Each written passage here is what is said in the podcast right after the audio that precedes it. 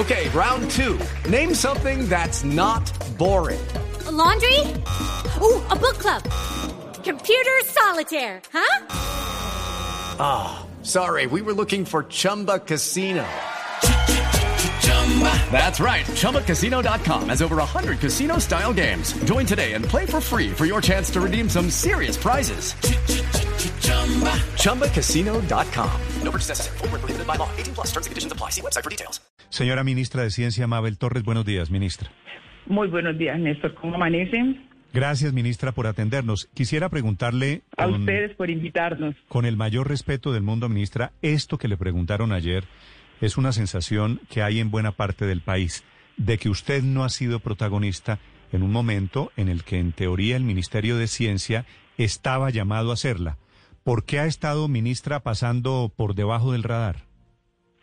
No, no hemos estado pasando por debajo del radar, hemos estado trabajando, si bien es cierto, y lo reconocemos, hemos tenido una falla en la comunicación estratégica para contar lo que hemos estado haciendo en el ministerio, pero hemos estado trabajando en la misionalidad y eso se ven los logros que tenemos en este momento. Nuestra primera función y nuestra primera misión en el ministerio es la construcción de la política pública y nuestro trabajo da cuenta de ello. Ya tenemos la primera política pública de apropiación social del conocimiento. Terminamos la consulta pública y esperamos estarla firmando en octubre. Ya estamos trabajando en el COMPE que va a salir a los diálogos regionales y a todo el país. Trabajamos en el modelo de gobernanza del sistema que ya se hizo muchísimas reuniones al interior del gobierno para ponernos de acuerdo. Entonces, estamos trabajando en la misionalidad y debemos recordarle a los colombianos que este es un ministerio nuevo, que si bien es cierto, tenemos un aprendizaje de la anterior conciencia, teníamos que llegar a arreglar la casa, sobre todo porque los retos y los desafíos que impone un ministerio son muy diferentes a los que impone un departamento administrativo.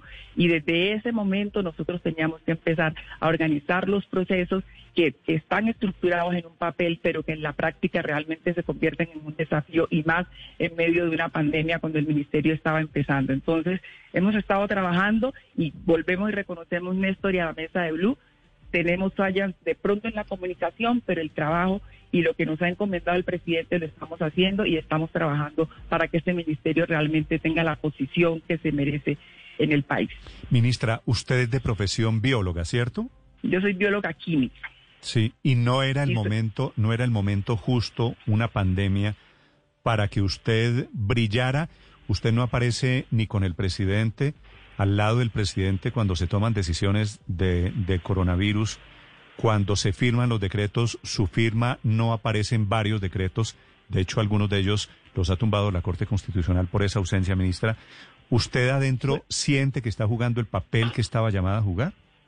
Sí, eh, Ernesto, y hay una cosa muy importante. Lo que pasa es que también nos están evaluando y hay, el país tiene que conocer cuáles son las competencias y hay que hacer pedagogía en las competencias del ministerio. Nosotros tenemos una competencia primero de la política pública y luego de la articulación de actores. El ministerio no hace investigación, el ministerio articula a los diferentes actores y además genera las estrategias. Y eso hicimos. Dimos los lineamientos para enfrentarlos los cinco desafíos más importantes que tiene el país en materia de investigación en el marco del COVID, que fueron además determinados en, su momento a través de diálogos de expertos en mesas que nos sentamos con los diferentes sectores y determinamos los cinco desafíos en los que estamos trabajando. Salud pública, tratamiento y prevención, eh, dispositivos, diagnóstico y este, eh, plataformas epidemiológicas. Entonces, en eso está trabajando el ministerio y además también, por ejemplo, a nosotros nos miden por conectividad. Y yo quiero decirle al país que hay un ministerio que se llama MINTIF y nos están reclamando porque no damos computadores, porque no estamos en el tema de la educación. No, tenemos competencias distintas y nuestras competencias están relacionadas con investigación y desde ese momento nosotros estamos trabajando y pasamos realmente este, en este plano la información a presidencia para tomar las decisiones de país.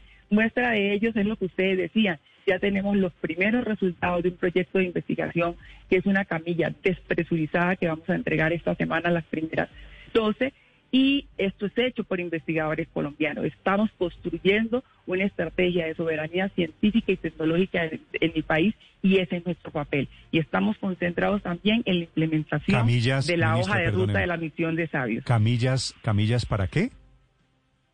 para, para manejo de pacientes con COVID que previenen el contagio a profesionales de la salud que Colombia sabe y ustedes saben que ese es un gran problema. O sea, tenemos que proteger la salud de los profesionales y esta es una estrategia justo para disminuir estos contagios de profesionales de la salud. Pero, pero son cuántas camillas para darle a médicos, dice usted para darle a los hospitales, a la SUSI. En este primer proyecto que, que financió el Ministerio por 700 millones de pesos, se están construyendo 40 camillas y como les decía, se están entregando esta semana las primeras 12. Las dos primeras las vamos a entregar a la UCI de la Universidad Nacional. Mm.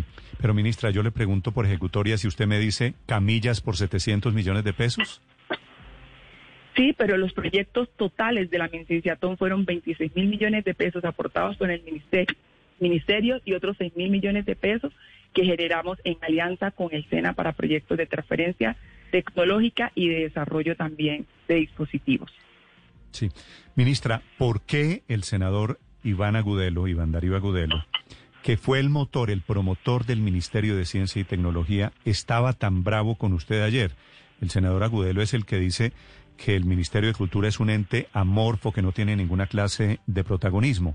Él que se inventó, hay que decirlo, pues hay que darle el crédito, se inventó el Ministerio de Cultura y sacó, el Ministerio de Ciencia, perdón, y sacó la ley con su creación adelante en el Congreso.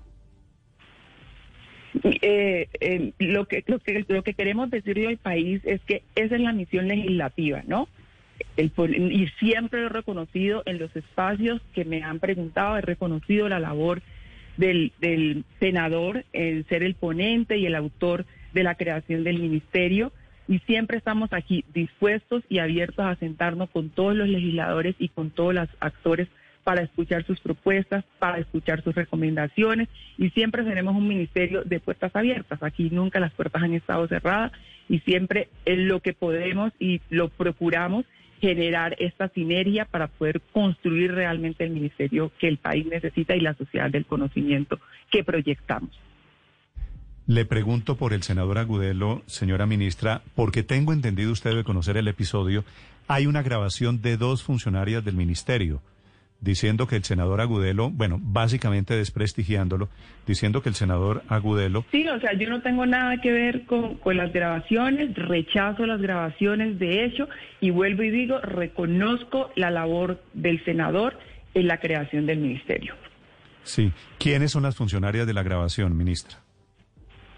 Las funcionarias de la grabación son dos funcionarias del ministerio que el, mundo, el, el, país las conoció a través de las grabaciones y yo creo que eso es claro y es una cosa que no, que, que no me compete a mí. Entonces yo quisiera además decir que nosotros no nos queremos pegar en estos episodios y que nosotros además queremos contar lo que estamos haciendo para que el ministerio ocupe la posición. Entonces, Néstor, a mí me gustaría también contarle al país. Pero, pero ministra, este antes, antes de que usted me cuente eso, quisiera aclarar el episodio de la grabación, porque son funcionarias muy cercanas a usted, tengo entendido, que dicen que, el, eh. que el senador Agudelo pidió un avión para ir de Cartagena a Chocó a, la, a su posesión, ministra. ¿Eso es cierto?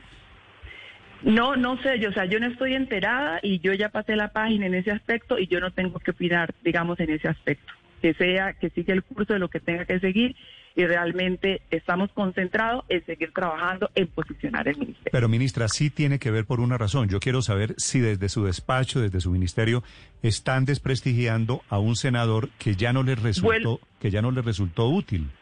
Vuelvo y repito, no tenemos nada que ver, esa no es mi manera de actuar.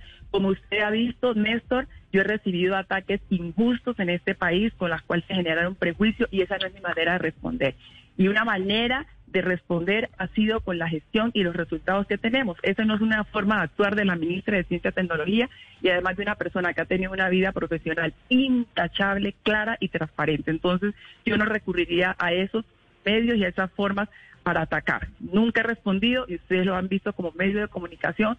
De hecho, muchas veces he preferido no enfrentarme ni engancharme con estos discursos porque yo sé la profesional que soy y sé lo que soy capaz de hacer y me he concentrado en posicionar al ministerio. No, me consta porque yo llevo seis meses pidiéndole una entrevista, ministra, a ver si usted le comunica al país esto que quiere hacer hoy, que yo celebro, que es contarle lo que usted está haciendo.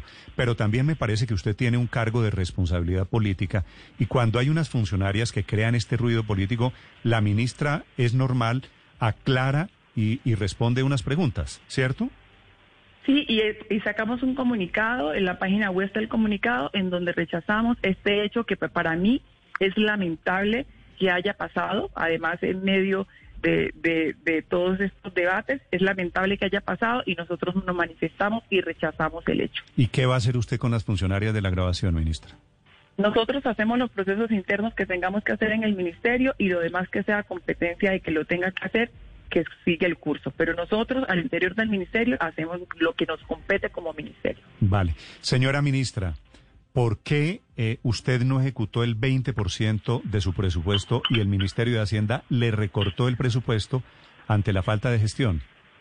Néstor, esto es, mira, para mí esto es una gran oportunidad también para esclarecer ese rumor que hay que el Ministerio de Hacienda nos recortó el presupuesto porque no ejecutamos. Eso no es verdad. El decreto el, el presupuesto fue recortado en febrero, el 5 de febrero de este año. Nada teníamos que ver, estábamos empezando la ejecución del presupuesto y es un recorte, es una, una congelación que se hace a todos los ministerios desde el principio y que dependiendo de, de cómo marche, digamos, el Ministerio de Hacienda va haciendo la, se va descongelando el presupuesto. ¿Qué pasa con el, con el presupuesto del Ministerio de Ciencia, Tecnología e Innovación que no funciona como otros? Nosotros tenemos obligaciones y compromisos. Y eso obedece específicamente a la manera como el Ministerio ejecuta sus instrumentos. Nuestros instrumentos son convocatorias. Las convocatorias se hacen al público y nosotros tenemos unos proponentes a quien le giramos el recurso, pero esos recursos no se giran de manera inmediata, porque un proyecto de investigación puede tardar uno, dos, tres, cuatro años, ¿cierto? Entonces, lo que pasa es que en el primer semestre, de acuerdo como estaban los instrumentos, y que les quiero contar que estamos mejorando ese proceso justo para poder mejorar esos indicadores en el primer semestre, no se ven reflejados, mm. porque las convocatorias en el primer semestre surten el efecto, déjame determinarme esto, surten el efecto de evaluación y de preparación, y en el segundo semestre se hacen los desembolsos. Entonces, en este momento hay un porcentaje de ejecución del 19%, pero los compromisos son el 74% que ya se están desembolsando. Entonces, por eso el presupuesto normalmente como veníamos con esta con esta con este mecanismo de conciencia se están ejecutando en el segundo en el segundo semestre, por eso se ven reflejado en el segundo en el segundo semestre. Pero Ministra, pero sobre eso, primero debería tener claridad el Ministerio de Hacienda sobre cómo funcionan los proyectos de ciencia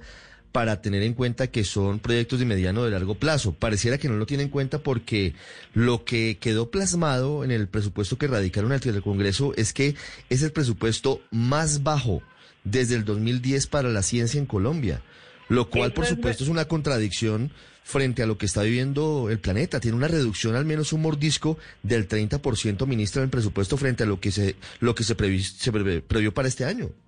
Sí, Néstor, eso es verdad. Mira, pero el año, el presupuesto indicativo del año pasado, cuando arrancó Ciencia, fue de 146 mil millones de pesos. Este año estamos arrancando con un presupuesto indicativo de 146 mil millones de pesos. Sin embargo, nosotros elaboramos los proyectos y radicamos ante el Ministerio de Hacienda un, un, proyecto por 760 mil millones de pesos, aspirando a que podamos aumentar en el 50% el presupuesto de este año. Pero estos son procesos de conversación y de negociación que se hacen, ¿sí? Que se hacen al interior y que nosotros como ministerio estamos haciendo la gestión para lograr que esos nuevos proyectos que no existían cuando estaba Colciencias pues sean financiados, porque debemos también entender que esto es una cosa que me gusta decir, el presupuesto que nosotros traemos es el presupuesto que tenía Colciencias. Y el presupuesto del año pasado pues ya estaba amarrado a esas actividades que tenía Colciencias nacen los nuevos proyectos por la nueva misionalidad del ministerio y es lo que estamos radicando y además tú sabes cómo se manejan los presupuestos que se hacen con relación a los presupuestos anteriores, pero estamos haciendo la gestión y las negociaciones para lograr por lo menos tener el presupuesto que nosotros radicamos con los proyectos que se visionaron para esta nueva misionalidad. Eh, ministra, ¿por qué no firmó el decreto que permitía el subsidio de aseo, alcantarillado y acueducto para la gente. Lo firmaron prácticamente todos los otros ministros. Solo faltaron dos ministros, uno de ellos usted. ¿Por qué no lo firmó? Cuéntanos esa historia. Luz María, como lo aclaró el ministro de Hacienda, quien era de vivienda, perdón, el ministro de Vivienda, fue un error humano. en el que yo de una, no fue un- de manera deliberada que no firme el decreto. Ese día estábamos todos los ministros, de hecho, en el en el en, en presidencia se firmaron varios decretos ese día. Yo firmé todos los decretos y ese se quedó sin firmar. Fue un error humano y como ya se aclaró desde presidencia fue un error humano. Ministra, ¿no tiene nada que ver eh, la disminución del presupuesto con el hecho de que usted no haya firmado ese, pero tampoco ha firmado otros decretos? No, claro que no. Y como también se ha explicado, Néstor, hay unos decretos que son, este, eh, que son firmados por todos los ministros y otros decretos que no se firman todos los ministros dependiendo de la cartera que sea. Entonces, muchos de los decretos no los hemos firmado a algunos ministros. Y entonces, eh, eso obedece a la naturaleza del decreto. Y por eso yo no aparezco firmando algunos decretos, así como otros Sí. ministros aparecen firmando otros decretos. Sí, pero, pero ministra, si todos los ministros estaban reunidos firmando decretos, ¿cómo es posible que justamente este, que tenía que llevar la firma de todos, se les haya traspapelado? Sí, pues no está, no, no tiene la firma ni del ministerio, ni el ministro de salud, ni la mía. Y vuelvo y digo, errores El- el- humanos que pueden pasar. El ministro de Salud no Que ya- estaba, no estaba en ese momento en Bogotá, ¿no? Sí, creo que ese día él no estaba en Bogotá, la verdad no recuerdo bien, pero Claro. las dos firmas que no aparecen en el decreto son las de, son las De mías. los que sí estaban en Bogotá, usted fue la única que no firmó. Sí, pero no fue manera deliberada y vuelvo y digo, ese día firmamos otros decretos. Sí. Paola, la, la ministra de Ciencia, Mabel Torres, la última pregunta. Sí. Ministra, una última pregunta. Pues además de estos temas de la no firma del decreto o de la no ejecución de los presupuestos, quisiera preguntarle usted qué tan metida está en las discusiones sobre a quién y cómo darle las primeras dosis de la vacuna cuando lleguen, por lo menos. Una discusión que supone uno, por la vacuna, tener que ver con un tema de ciencia, debería ser de su resorte y debería ser de su cartera. ¿Podría contarnos cuál es su papel y su rol en este, en este asunto, ministra? Paola, muchas gracias. Y además eso nos permite aclarar muchas cosas. O sea, pareciera que esa fuera una competencia nuestra, pero la verdad no lo es, porque es una misionalidad del Ministerio de Salud. Nosotros podemos trabajar y como lo hicimos en temas de tratamiento y en investigación.